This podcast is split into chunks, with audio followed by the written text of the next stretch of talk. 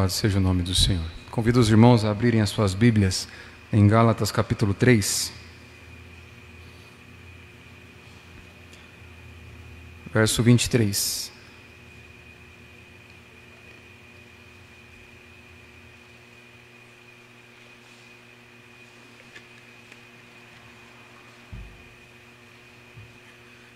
Semana passada eu iniciei a exposição desse texto, mas os versos 28 e 29 não foram expostos, não foram apresentados por os irmãos, então nós vamos explorar esses dois versos nessa noite, os versos 28 e 29, mas para entendermos o contexto maior, aí vamos ler a partir do verso 23. Lembrando que essa passagem aqui ela se inicia lá no verso 15. Então essa aqui é a terceira exposição que a gente faz nela. Gálatas, capítulo 3, a partir do verso 23, eu vou ler do 23 ao 29. Estamos juntos? Amém? Diz assim a palavra do Senhor. Mas, antes que, antes que viesse a fé, estávamos sob a tutela da lei e nela encerrados, para essa fé que de futuro haveria de revelar-se de maneira que a lei nos serviu de aio para nos conduzir a Cristo, a fim de que fôssemos justificados por fé. Mas, tendo vindo a fé, já não permanecemos subordinados ao aio. Pois todos vós sois filhos de Deus mediante a fé em Cristo Jesus. Porque todos quantos fostes batizados em Cristo, de Cristo vos revestistes. Verso 28. De Sarte, não pode haver judeu nem grego, nem escravo nem liberto nem homem nem mulher, porque todos vós sois um em Cristo Jesus. E se sois de Cristo, também sois descendentes de Abraão e herdeiros segundo a promessa. Até aqui, leitura da palavra de Deus, vamos orar. Pai Santo, fala conosco. Nós já cantamos a Ti, nós já oramos ao Senhor, e esse é o momento em que nós abrimos a Tua palavra e desejamos ser alimentados pelo Teu Santo Espírito. Abençoa ilumina a palavra que foi lida. Senhor, que haja fidelidade no púlpito, que haja atenção nos nossos corações, que toda barreira, seja ela física, emocional ou espiritual, sejam apartadas desse lugar essa noite, para que nós tenhamos livre acesso à iluminação do Seu Santo Espírito e que a Sua palavra seja nítida ao nosso coração, moldando-nos segundo a Sua vontade. Peço que o Senhor Ilumine o texto, aplique ao nosso coração e nos desafie e nos capacite a vivermos segundo tudo aquilo que a tua palavra nos ensina. Em nome de Jesus. Amém. Na semana passada, essa exposição então começou alguns domingos atrás. Essa aqui é a terceira para a gente fechar o capítulo 3 aqui. Na semana passada nós vimos os versos 23 até o 27 e a gente meditou sobre o que nós éramos quando estávamos debaixo da lei. O que é o homem debaixo da lei? E a gente começou a fazer um movimento aqui para identificar, para aprender com o que, que nós somos em Cristo. Então, Paulo faz essas, essa diferença aqui, ele coloca essas duas categorias: de homens que estão debaixo da lei, de homens que estão debaixo de Cristo, ou na lei ou em Cristo. E a gente viu em estar na lei, a gente meditou sobre o significado da lei, ou o papel da lei. E a gente viu que o papel da lei é nos manter aprisionados e sob uma vigilância rígida. Esse era o papel do aio que nós vimos na semana passada, o guardião. O papel da lei, então, era nos manter aprisionados e sob uma intensa, constante vigilância, nos mostrando a nossa incapacidade aí de é, merecermos algum favor de Deus simplesmente pelo fato de nós não conseguirmos ser bons o suficiente nós não conseguimos ser bons o bastante, como a lei de Deus requer. E o, a, a, porção central para a gente entender esse capítulo, 15, capítulo 3 são os versos 19 e 22. Olha só o verso 19 diz assim: Qual, pois, a razão de ser da lei? Foi adicionada por causa das transgressões. E no verso 22, Paulo diz assim: Mas a Escritura encerrou tudo sobre o pecado, para que, mediante a fé em Jesus Cristo, fosse a promessa concedida aos que creem.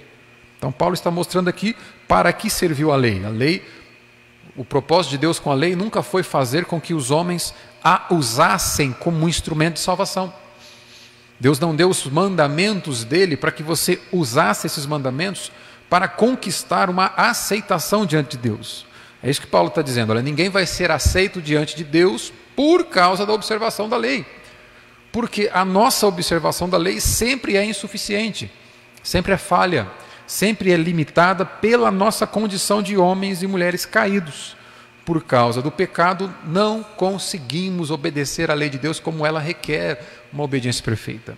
Por isso que Paulo diz: olha, o objetivo da lei então é te fazer correr para Jesus e entrar numa total, numa, num relacionamento de total dependência de Jesus e não de dependência das suas habilidades. Aqui nós somos convidados a desistirmos da nossa capacidade, a desistirmos da nossa habilidade de fazer as coisas acontecerem, pelo simples fato de a gente ser colocado diante da informação que nós não somos tão hábeis ou capazes assim. Não somos capazes o bastante de merecermos o favor de Deus. É isso que a lei vai nos mostrar. Então, se estar sob a lei é estar sob uma prisão, se esse é o papel da lei, nós vimos que o papel da fé ao estarmos em Cristo é o oposto, é nos pôr em liberdade. Se a lei nos aprisiona, a fé nos põe em liberdade. Se a lei nos aprisiona, Cristo nos liberta. Quando essa lei faz com que a gente reconheça a incapacidade, corremos para Cristo e em Cristo provamos de libertação verdadeira. Foi isso que nós vimos verso 25, por exemplo, quando Paulo diz assim, verso 25: Mas tendo vindo a fé, já não permanecemos subordinados ao aio, já não permanecemos nessa rígida prisão e supervisão da lei. Dito isso, nós vimos também que a lei ela serve, que a lei nos aprisiona, Cristo nos liberta e em Cristo nós temos, além de liberdade, nós temos uma mudança no nosso status de relacionamento com Deus aqui. Sabe quando a gente muda o nosso status lá do Facebook? Facebook antes solteiro, aí depois namorando sério, em um relacionamento sério com fulano de tal, né? Aí o, o ápice da alegria de um relacionamento a dois casado. Né? A gente vai mudando o status do Facebook. Cristo muda o nosso status de relacionamento com Deus. Antes rebeldes, inimigos de Deus, agora filhos. Em Cristo nós somos filhos de Deus. Foi isso que o verso 26 nos mostrou. Olha lá. Verso 26 e 27, Paulo disse: Pois todos vós sois filhos de Deus mediante a fé em Cristo. Olha só quantas vezes Cristo se repete aqui. Pois todos vós sois filhos de Deus mediante a fé em Cristo Jesus. Porque todos quantos fostes batizados em Cristo, de Cristo, vos revestistes. Paulo, essa esse capítulo 3, a teologia de Paulo, o argumento de Paulo é centralizado em Cristo. Cristo é o centro do argumento de Paulo. Cristo é o centro da teologia de Paulo, Cristo é aquilo que muda o nosso estado de relacionamento com Deus, Cristo é aquele que muda nossa, nossa relação de escravidão do mundo, do pecado e de Satanás e nos coloca em uma relação de filiação, de filhos de Deus. É Cristo que muda, é por isso que Cristo é o centro de todo o pensamento do apóstolo Paulo. Dito isso, hoje a gente consegue continuar vendo aqui mais algumas coisas que a fé nos conquista, que a fé em Cristo Jesus nos dá. E o primeiro passo que nós vamos ver aqui, então, primeiro, em Cristo nós somos filhos de Deus, e segundo, em Cristo nós somos um, o povo unido de Deus. Por que, que você acha que eu comecei falando sobre a unidade da igreja? Que eu comecei falando que a família de Deus é aquela que louvará a Deus por toda a eternidade, porque esse é o plano dele, que ele cumpre em Cristo Jesus. E o texto aqui, Paulo vai nos mostrar que em Cristo nós somos o povo unido de Deus. Olha comigo o verso 28. Cada um desses versículos tem muita coisa para extrair, mas olha só, no verso 28, Paulo nos mostra que em Cristo nós somos o povo unido de Deus. O verso 28 nos mostra essa unidade do povo de Deus. Verso 28 diz: De Sarte não pode haver judeu nem grego nem escravo, nem liberto, nem homem, nem mulher, porque todos vós sois um em Cristo Jesus. Em Cristo nós somos o povo de Deus, e só em Cristo nós somos o povo de Deus. No povo de Deus não há divisão, é isso que Paulo está mostrando aqui. Dizer que o povo de Deus é unido, dizer que a verdadeira igreja, o corpo de Cristo é unido, é dizer que o corpo de Cristo é formado por pessoas onde não há divisão de raça, por exemplo. No corpo de Cristo não há pessoas de uma cultura A que são mais importantes que pessoas de uma cultura B. No corpo de Cristo, as pessoas da raça A não é mais importante que as pessoas da raça B. No corpo de Cristo não há divisão de extrato social. Pessoa da condição financeira A é mais importante que a pessoa da condição financeira B. Ou da condição social A é mais importante, mais digna, mais amada do que pessoas da condição social B. No corpo de Cristo não há essa divisão. No corpo de Cristo não há divisão de gênero. Mulher é mais importante que homem. Ou homem é mais importante que mulher. No corpo de Cristo nós temos o povo unido de Deus. E é isso que a gente vai trabalhar um pouquinho nessa noite aqui. Nós não somos todos idênticos. Nós somos diferentes. Mas nós somos um. Nós não somos iguais, mas nós somos um. Ou seja, nós não somos nós não temos as mesmas características, nós temos as nossas particularidades, mas em Cristo nós somos um só, um só corpo. E dizer que nós somos um não significa dizer que nós temos as mesmas preferências, que nós temos os mesmos planos, os mesmos sonhos, que nós somos iguais em todas as coisas. Cada membro do nosso corpo ele é diferente entre si, mas ele compõe um único corpo. Teu braço, tua perna, teu nariz, teus olhos, eles são diferentes, têm funções diferentes, mas eles são junto um corpo, apesar de serem particulares, apesar de serem diferentes. Dizer que nós somos um em Cristo não é dizer que nós temos a nossa individualidade cancelada. Não é dizer que você tem que ser idêntico ou pensar idêntico ao que o outro pensa, ter a mesma condição social do outro, a mesma formação, a mesma cultura. Em Cristo somos individualmente, nós somos amados individualmente, amados no corpo de Cristo, somos diferentes como pessoas, mas todos em Cristo somos um só mesmo com tanta diferença de pensar, de forma de pensar, de forma de agir. E dizer que nós somos um em Cristo é dizer que apesar de sermos diferentes, nós temos um mesmo elo de ligação. Dizer que nós somos um nele é dizer que Cristo é o elo que nos une. E Jesus orou por isso. Jesus intercedeu por essa unidade. Deixa que eu leio lá em João capítulo 17, nos versos 20 e 21, quando Jesus intercede em favor da igreja. Veja o que Jesus ora. Minha oração não é apenas por eles. Não ora, ele não ora apenas pelos discípulos que estão com ele ali. Rogo também por aqueles que crerão em mim por meio da mensagem deles. Jesus está intercedendo por todos aqueles que vivem de acordo com a doutrina apostólica, que creem nas escrituras do Antigo e do Novo Testamento. É por esses. Jesus está intercedendo pela igreja, por mim e por você. E olha só o que Jesus pede na oração dele. Jesus não vai pedir aqui para que você seja curado, para que você seja rico, para que você seja próspero, para que tudo dê certo. Jesus vai pedir algo muito específico. Ele vai dizer o seguinte no verso 21: Para que todos sejam um. A intercessão de Cristo em João 17, 21 é para que sejamos um. E ele continua: Pai, como tu estás em mim e eu em ti, que eles também estejam em nós a oração de Cristo. Cristo poderia, como sendo Deus na terra, como sendo aquele que tem acesso ao Pai, poderia pedir qualquer coisa em seu favor e em meu favor. Ele poderia pedir qualquer coisa para a igreja, mas ele pede unidade. Ele pede, ele diz assim: Pai, eu oro por eles para que eles sejam um. E aí você poderia perguntar nesse texto de João: olha, por que, que Jesus pede isso? Tanta coisa que Jesus poderia estar diante de Deus ali, podendo interceder pela igreja, por que, que ele, ao invés por que ele não pediu para que Deus impedisse que os cristãos, que os seus discípulos fossem perseguidos? Por que ele não pediu isso? Por que ele pediu, olha, que eles sejam um, assim como nós somos? Então a unidade de Deus serve-nos como uma referência, é óbvio que nós somos de um outro ser, nós somos criatura, mas uma forma de Jesus dizer, olha, vocês sejam um também. Agora, por que, que ele pede isso? No verso 21 ele vai dizer: para que o mundo creia que tu me enviaste. Jesus está mostrando para mim e para você que a nossa unidade, quando nós nos relacionamos como igreja, como família de Deus, isto serve de testemunho para aqueles que estão de fora. É como se ele nos mostrasse: olha, a grande força missionária da igreja é a unidade que ela tem. Pai, que eles sejam um, para que o mundo creia que o Senhor me enviou. Jesus está dizendo que através do nosso relacionamento como irmãos, isso pode fazer com que outros que estão fora desejam participar de quem está dentro, desejam fazer parte disso aqui. Pelo simples fato deles verem como a gente se relaciona, deles verem como você se importa comigo, eu contigo, você com seu irmão, você com seu familiar na família de Deus aqui, os de fora vão desejar fazer parte dos de dentro.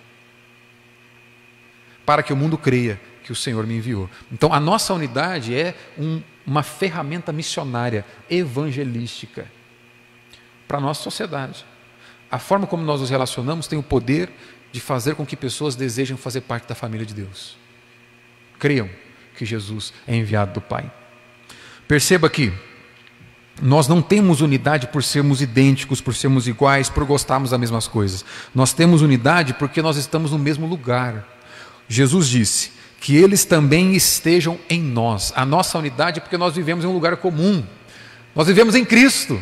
A nossa unidade é porque nós temos um Senhor comum, que é Cristo. A nossa unidade é porque nós temos uma vontade reinante comum, que é a vontade de Cristo. Nós não somos uns porque você pensa exatamente como eu penso. Nós somos um, ou nós devemos ser um, porque nós temos um único Senhor sobre nós, que é Cristo.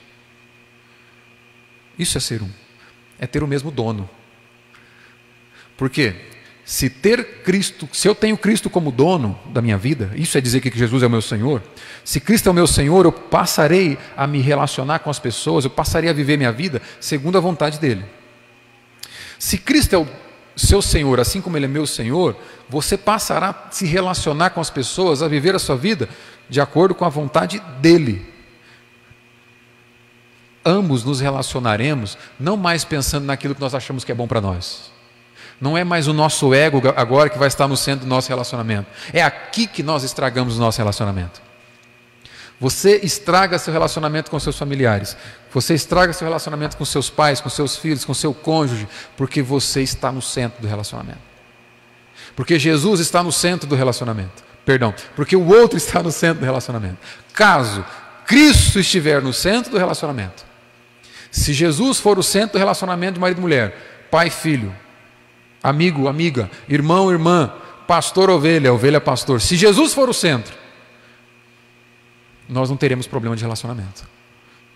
Porque nenhum vai desejar ser mais que o outro. Nenhum vai desejar que a vontade dele prevaleça na hora da discussão. Porque a vontade que tem que prevalecer é do Senhor. Nós somos unidos, é por isso que Jesus ora por essa unidade, porque nós temos o mesmo dono. Enquanto você for o dono da sua vida, enquanto eu for o dono da minha vida, nós jamais provaremos unidade na igreja. Jamais vamos provar unidade lá em casa. Mas se estivermos debaixo do mesmo dono, nós somos um. É isso que Paulo está nos ensinando, é isso que Jesus quis dizer. Então, Jesus é o elo de união com Deus e com o próximo.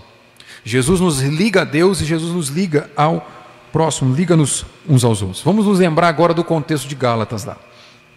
Os judaizantes estavam assediando os gentios, os gálatas, para que eles passassem a, a ser judeus, ou seja, para que eles se adotassem a cultura judaica através das leis de Moisés, para assim fazer parte do povo da, da aliança. O que, que o judeu estava entendendo aqui? Deus tem um povo particular, e esse povo particular é a nação judaica. Então, se for gentil, não pertence, não está em aliança com Deus. O alvo do judeu então era ensinar os gentios a eles se tornarem primeiro judeus, para depois estarem em aliança com Deus. No entanto, o que, que acontecia? O que, que é muito comum acontecer naqueles dias lá? Mesmo depois que os gentios se convertiam ao judaísmo, mesmo depois que esses alguns gálatas ali caíram no conto dos judaizantes e se tornaram judeus com as práticas, com os hábitos da lei, mesmo assim, esses que se converteram ao judaísmo continuavam sendo rejeitados pelos judeus, porque os judeus pensavam o seguinte: apesar deles guardarem a nossa cultura, eles não têm o sangue que nós temos correndo nas veias, eles não são filhos de Abraão, eles não são descendentes físicos de Abraão, nós somos. Então o preconceito continuava existindo.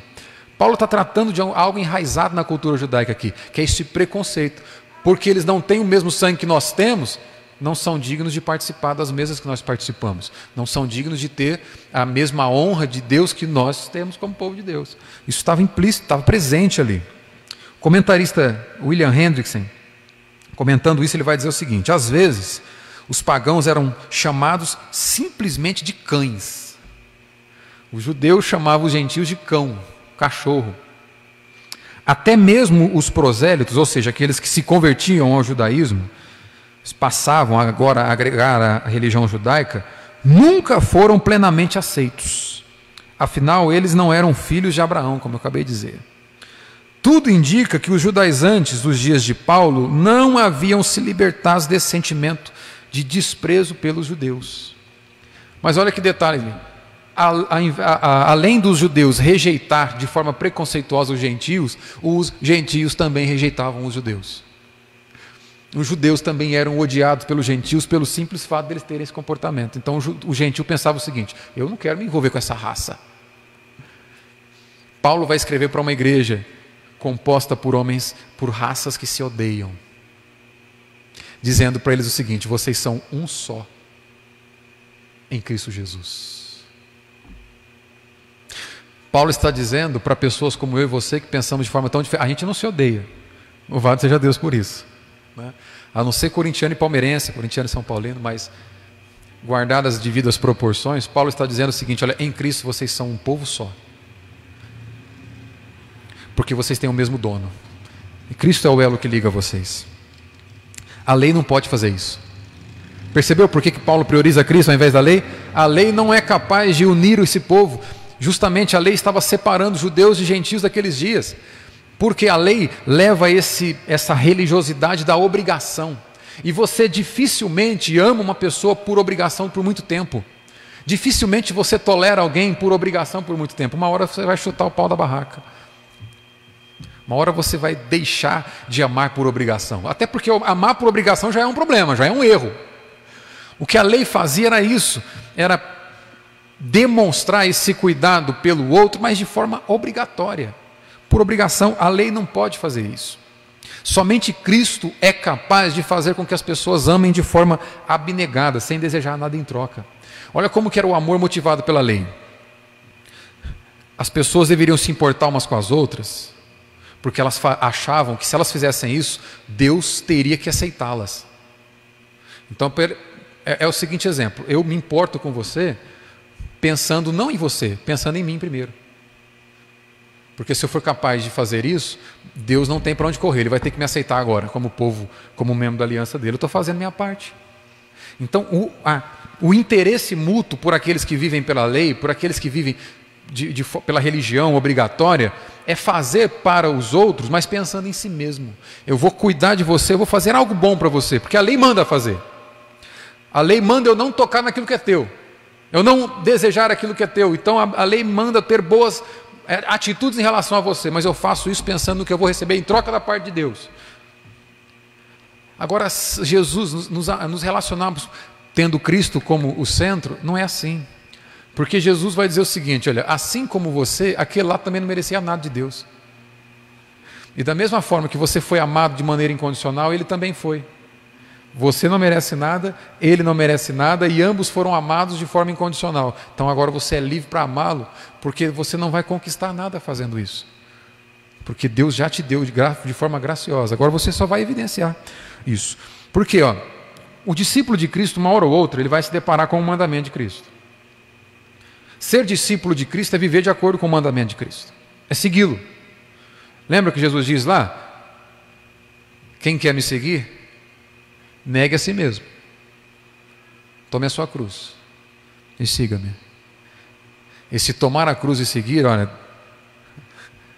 aquilo que você pensa deve ser substituído por aquilo que ele diz. E mais cedo ou mais tarde, quem caminha com Cristo vai se deparar com esse mandamento aqui. Ó. João capítulo 13, versos 34 e 35, Jesus diz: Um novo mandamento lhes dou: amem-se uns aos outros. Como eu os amei, vocês devem amar-se uns aos outros. Com isso, todos saberão que vocês são meus discípulos, se vocês se amarem uns aos outros. Olha só, como é que você faz para mostrar para o mundo que é um discípulo de Cristo? Vou na igreja todo domingo. Não, Jesus não está dizendo, vá na igreja todo domingo e assim saberão que vocês são meus discípulos. Não, ame como eu amei, e eles vão saber que vocês são meus discípulos. Como Jesus amou você. O que você fez para merecer o amor de Jesus? Aí Jesus está dizendo a mesma coisa para você agora, faz, faça o mesmo. Você foi amado sem merecer. Ame aqueles que por minha providência eu fazer cruzar o teu caminho. Mais cedo ou mais tarde, quem quer viver um discipulado com Cristo, vai se deparar com essa realidade aqui, vai se deparar, vai se deparar com o mandamento de eu me importar mais com você do que com a minha própria vida. Porque foi isso que Cristo fez. Ele se importou mais conosco do que com a sua própria vida, ele abriu mão da sua glória. E foi até as últimas consequências. E Paulo, em Filipenses capítulo 2, o texto que nós lemos, coloca só Cristo como referência para mim e para você.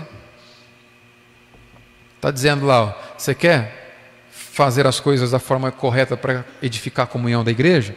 Olha para Cristo. Jesus está dizendo aqui: olha, quer, ser, quer mostrar para o mundo que você é meu discípulo? Veja como eu te amei e faça igual. Só isso. Moleza. E esse amor abnegado, então, só é possível em Cristo. Por quê?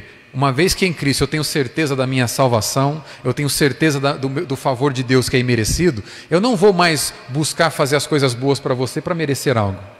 Eu sei que eu já tenho isso. Vou fazer as coisas boas para você, porque aquele que me salvou graciosamente manda fazer, para eu segui-lo. O Evangelho, então, irmãos, tem algumas implicações sociais que são radicais. Você já deve ter começado a perceber isso. Significa dizer que você é um cristão, significa que você é cristão antes de mais nada.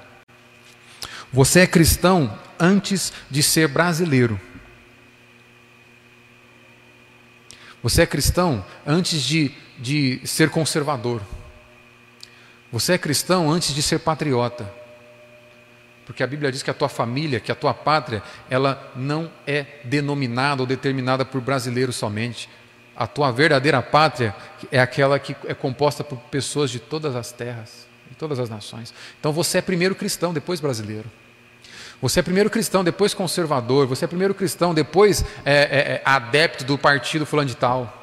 Você é primeiro cristão, depois você é a favor do presidente A ou B, governador A ou B.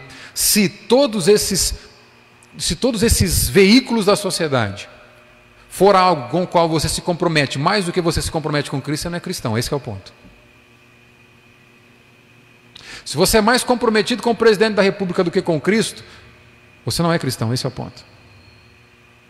Se você é mais comprometido com, com o partido da direita, o partido da esquerda do que com Cristo, você não é cristão. Esse é o ponto.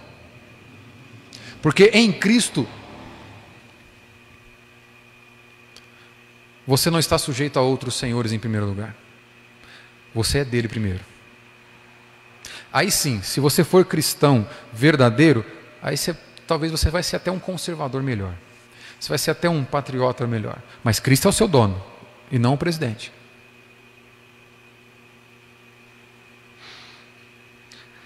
Isso significa que todas as barreiras que separam as pessoas do mundo em facções rivais, em Cristo elas são destruídas. Percebe a implicação prática disso aqui? Se eu for mais conservador do que cristão, eu jamais vou aceitar no nosso meio um cristão que é adepto de uma ideologia diferente politicamente do que a minha.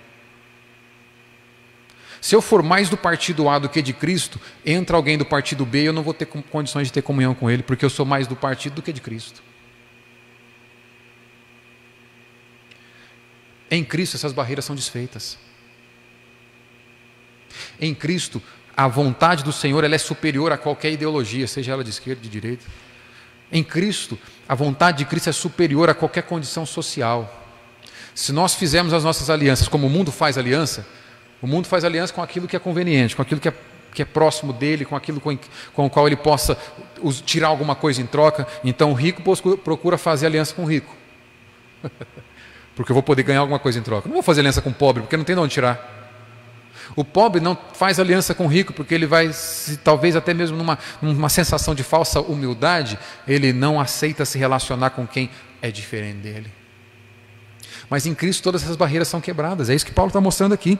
Primeira barreira que é desconstruída em Cristo e que pode dividir as, as pessoas é a barreira cultural. Olha só o que, que verso 28 diz: Não há judeu nem grego. Gente de uma cultura não precisa se tornar igual a de outra cultura, para terem comunhão na igreja. Gente de uma raça não precisa abandonar a cultura da sua raça para ter comunhão na igreja de Cristo. Portanto, nós devemos aceitar uns aos outros, sem que um grupo considere o outro inferior a si mesmo por conta de sua raça. Em Cristo não há divisão de raça, não há divisão de cultura. Talvez isso aqui não é tão próximo para nós porque nós não temos uma diversidade cultural muito grande aqui, somos todos interioranos aqui de, dessa, dessa região do interior de São Paulo, então a gente não tem tanta dificuldade com isso. Mas a segunda barreira social aqui, e que é presente dentro da igreja, não deveria ser, é algo mais próximo. Paulo vai dizer o seguinte: olha, não há escravo nem liberto. O que ele quer dizer com isso? A condição social do indivíduo não deve determinar a forma como ele se relaciona na igreja. Um filósofo que influenciou muitos, a, muito a cultura do tempo de Paulo, um filósofo chamado Aristóteles, ele ensinava algo interessante, olha só. Ele ensinava que existem dois tipos de ferramentas de material de trabalho. A ferramenta manual que, que é, é, inanimada, que você usa para executar as tarefas, martelo, enxada, enxadão, esse tipo de ferramenta. E a ferramenta animada, que são os escravos. Aristóteles ensinava que os escravos são apenas ferramentas. São utensílios que o senhor de escravo pode usar quando quiser, do jeito que quiser. Morreu, troca, põe outro no lugar.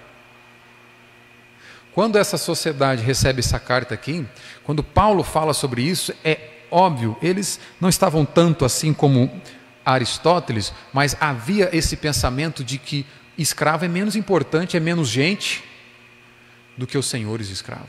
E Paulo vai dizer: no corpo de Cristo não tem escravo nem liberto. No corpo de Cristo não tem pobre nem rico a condição social não determina o seu nível de importância na igreja. É isso que Paulo está ensinando aqui.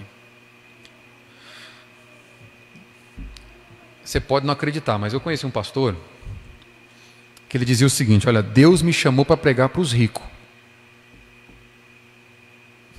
Já tem muito pregador, já tem muito pastor pregando para pobre. O meu chamado é entre os ricos. Por isso que eu não pego para pobre. Percebe? O mundo faz aliança com aquilo que é de interesse mútuo. Paulo está dizendo o seguinte: olha, com a igreja não é assim.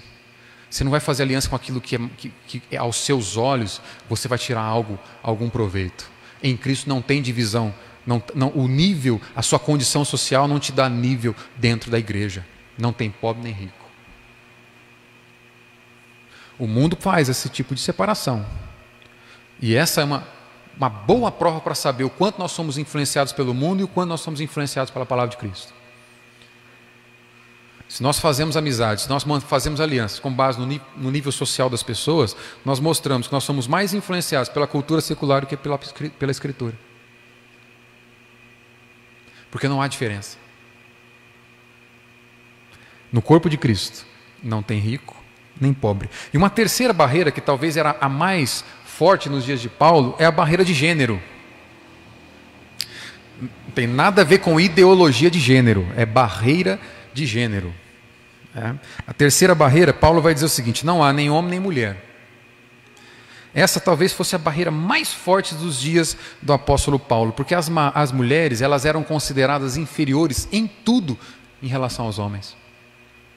E nas três culturas da época, cultura grega, cultura romana, cultura judaica, a mulher ela tinha uma condição de, de, de inferioridade em relação a tudo é, comparado ao homem. É o cristianismo que vem e reafirma a dignidade da mulher. É Cristo, é, é, são os apóstolos que dizem que em Cristo não há níveis de importância apesar das particularidades, apesar de sermos diferentes, de termos funções diferentes no corpo de Cristo, na composição da nossa família, homem e mulher diante de Cristo, são ambos alvos da mesma graça salvadora, ambos alvos da mesma graça que capacita para a edificação de Cristo e para viver para a glória de Deus. Acontece que essa sociedade pensava diferente, pensava que a mulher era inferior. E Paulo vai dizer: na igreja não tem essa separação. Apesar de sermos diferentes e termos funções diferentes, ambos, homem e mulher, são alvos da mesma graça salvadora. São alvos da mesma importância. O mesmo Cristo que amou incondicionalmente o homem pelo qual morreu, amou incondicionalmente a mulher pela qual morreu.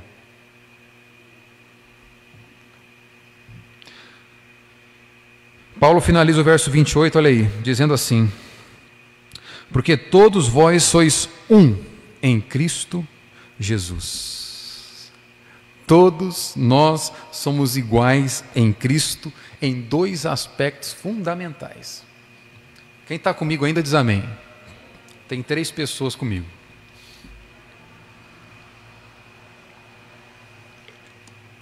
Olha só, nós somos iguais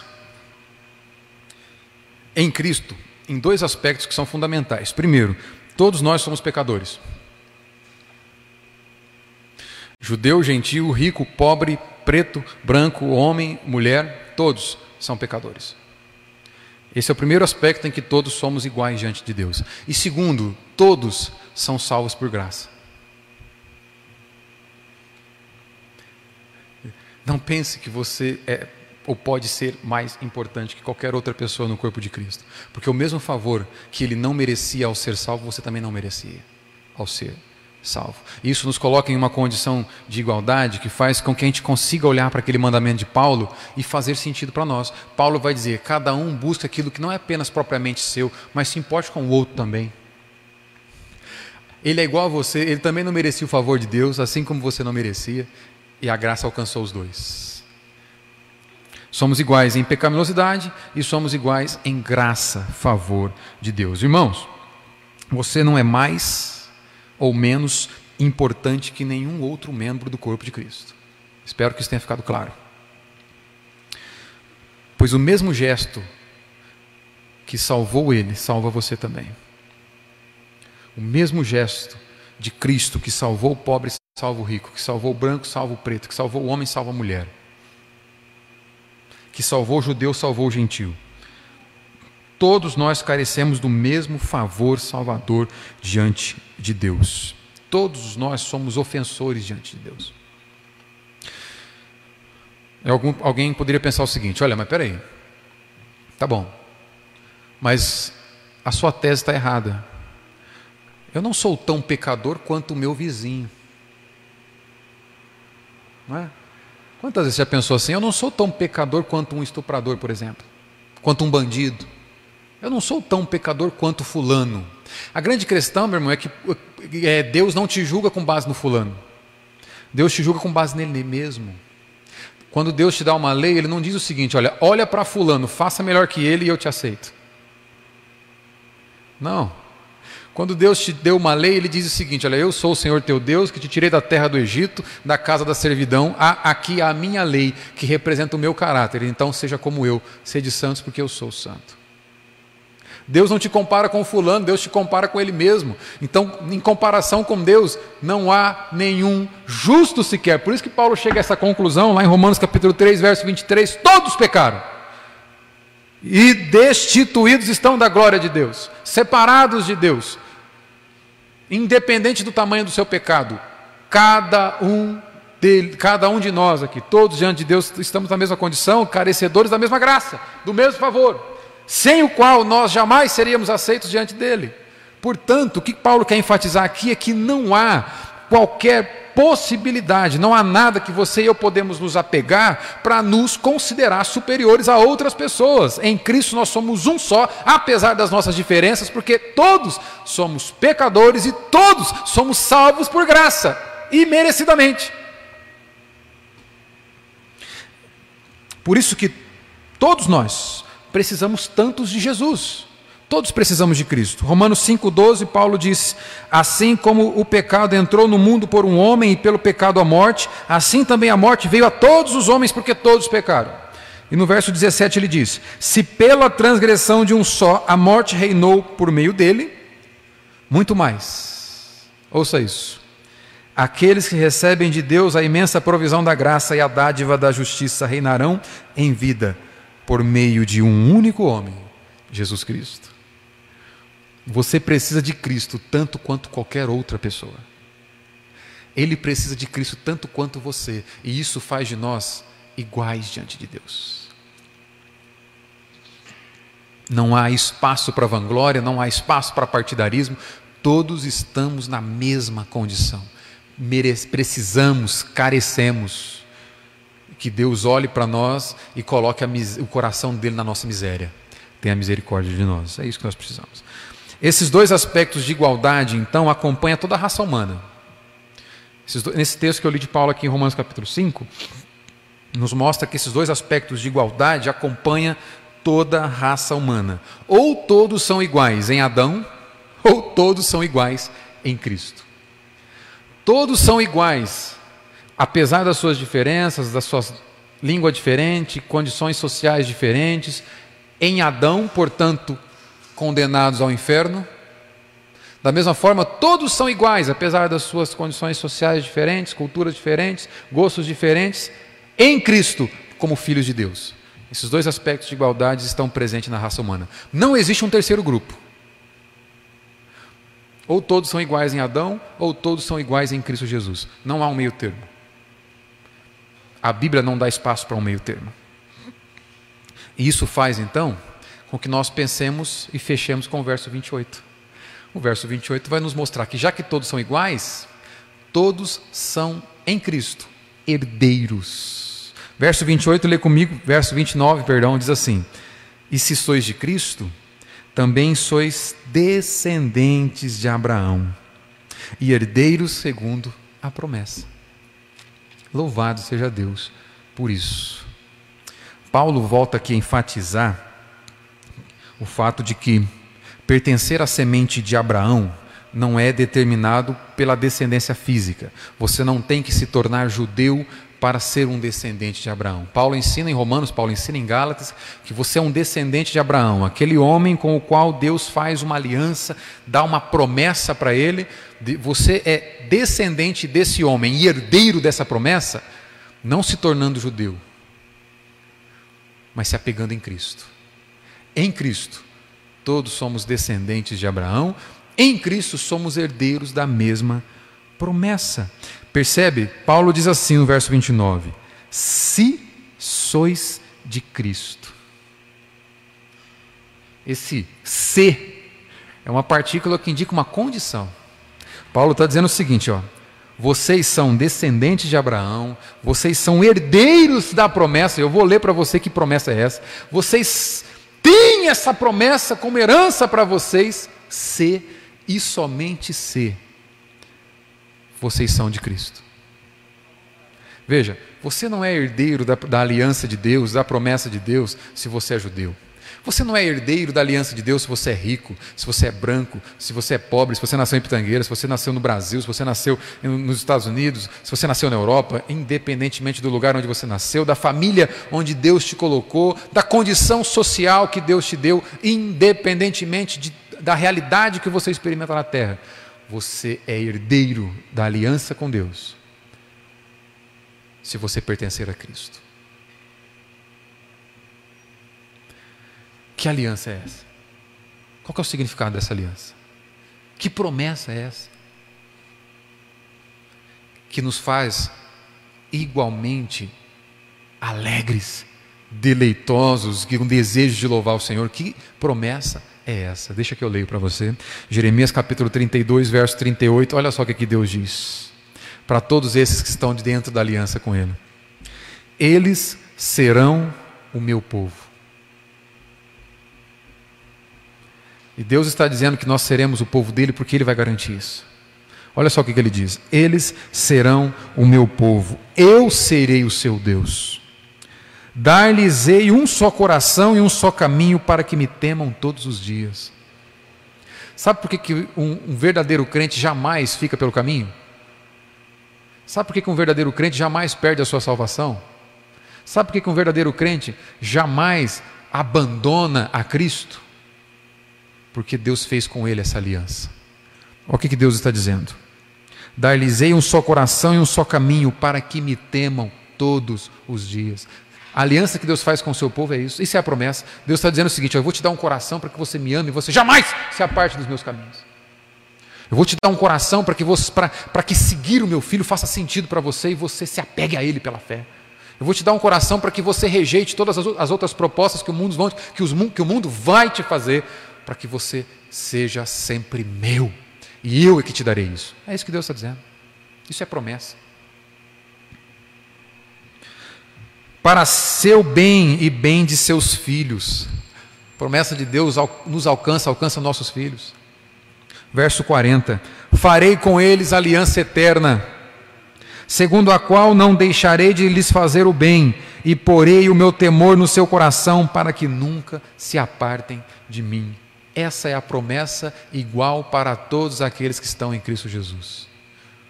Se você está em Cristo, você é de Deus e é para sempre dele. Nada pode te separar do amor desse Deus.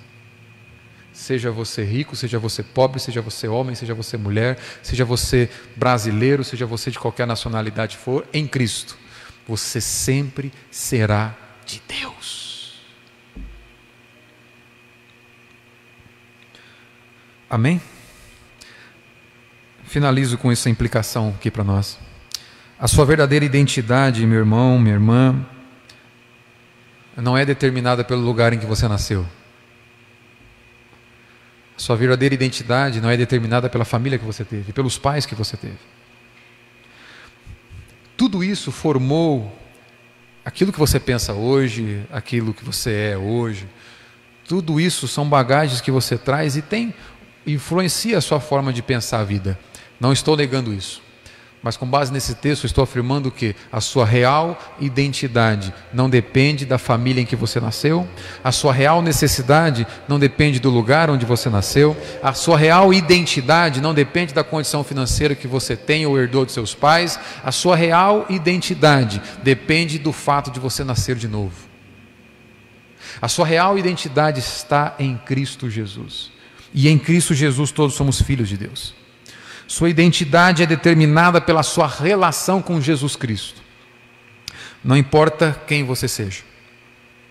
Se você não estiver em um relacionamento de pertencimento com Cristo, tendo Cristo como seu dono, você só será alguém muito infeliz. Essa é a realidade. Você pode ter tudo nessa terra e receber heranças de todos os lados e de todas as condições. Você só deixará de ser um ser humano infeliz se estiver em um relacionamento de pertencimento com Cristo, por um lado. E por outro lado, se você está em Cristo, é um com Ele, você tem por pai aquele que criou o universo. E o autor da existência tem autoridade sobre a existência. Se você está em um relacionamento de pertencimento com Cristo, Ele é o seu dono. Não é você que determina o rumo da sua vida, é Ele. Eu gostaria de de encorajar essa noite, quero fechar com isso aqui, para que ao sair desse lugar, você tenha a ousadia de viver em Cristo, a ousadia para viver a aliança com Deus. Tenha a ousadia para entender e viver o que significa isso. O que significa dizer que eu estou em aliança com Deus? Significa que eu não tenho outro dono a não ser Ele. Meu irmão, minha irmã, teu patrão não é teu dono. Teu presidente favorito não é teu dono, teu governador particular favorito não é teu dono, teu dono é Cristo. Infelizmente, nós, nós vemos no Brasil hoje uma, uma igreja que defende mais o presidente da República do que a, a, a, a honra e, a, e o nome de Cristo. Cristo é o dono da igreja. Viver em aliança com Cristo é pertencer a Cristo em todas as áreas da nossa vida. Ele é o dono e ele determina como as coisas funcionam.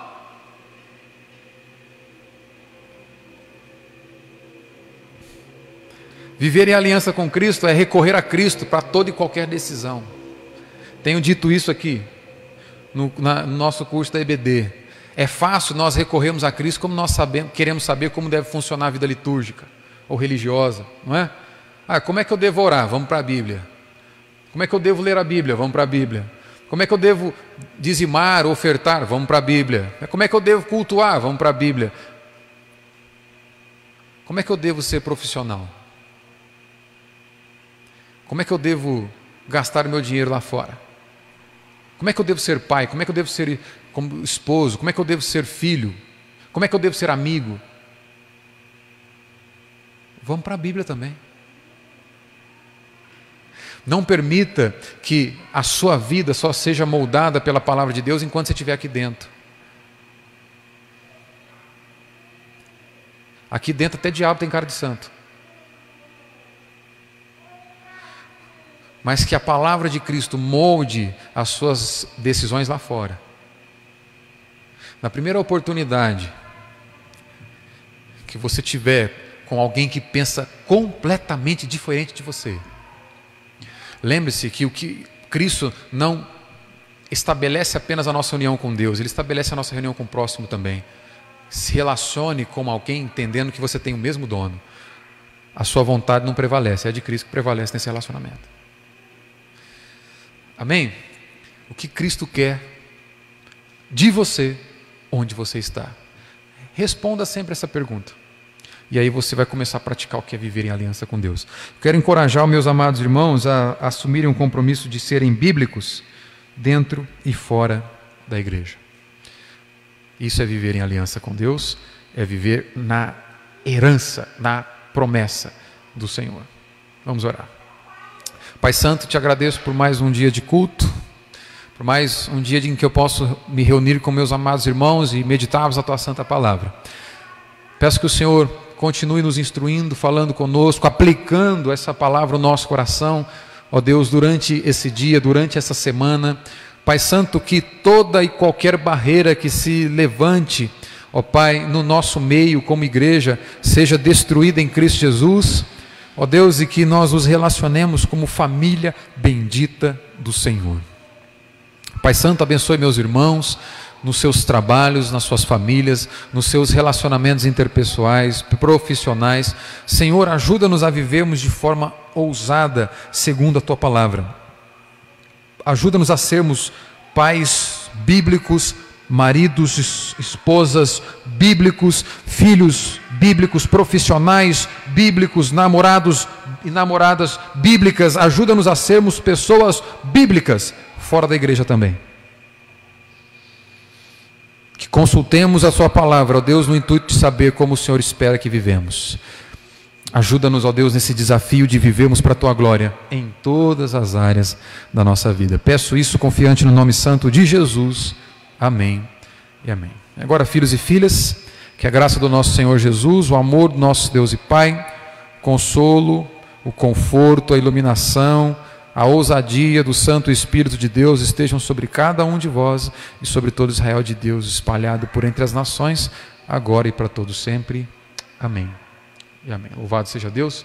Chegamos ao final do nosso culto. Quero render uma ação de graças especial ao Senhor aqui por cada uma das mães, pela minha mãe também, não sei se ela está vendo. É, louvar a Deus pela vida das mães que estão no nosso meio, pelas mães que nos puderam ouvir essa noite, que estão nos seus, nos seus lares, que Deus abençoe vocês, que a graça de Deus é, renove continuamente esse prazer de ser mãe, essa dificuldade de ser mãe possa ser colocada em paralelo com a honra, com a graça, com o favor de Deus em ser mãe. Amém? Deus abençoe todas as mamães aí do nosso meio e que vocês conheçam também em nome de Jesus. Dê um abraço na sua mãe essa noite, se você tem essa possibilidade.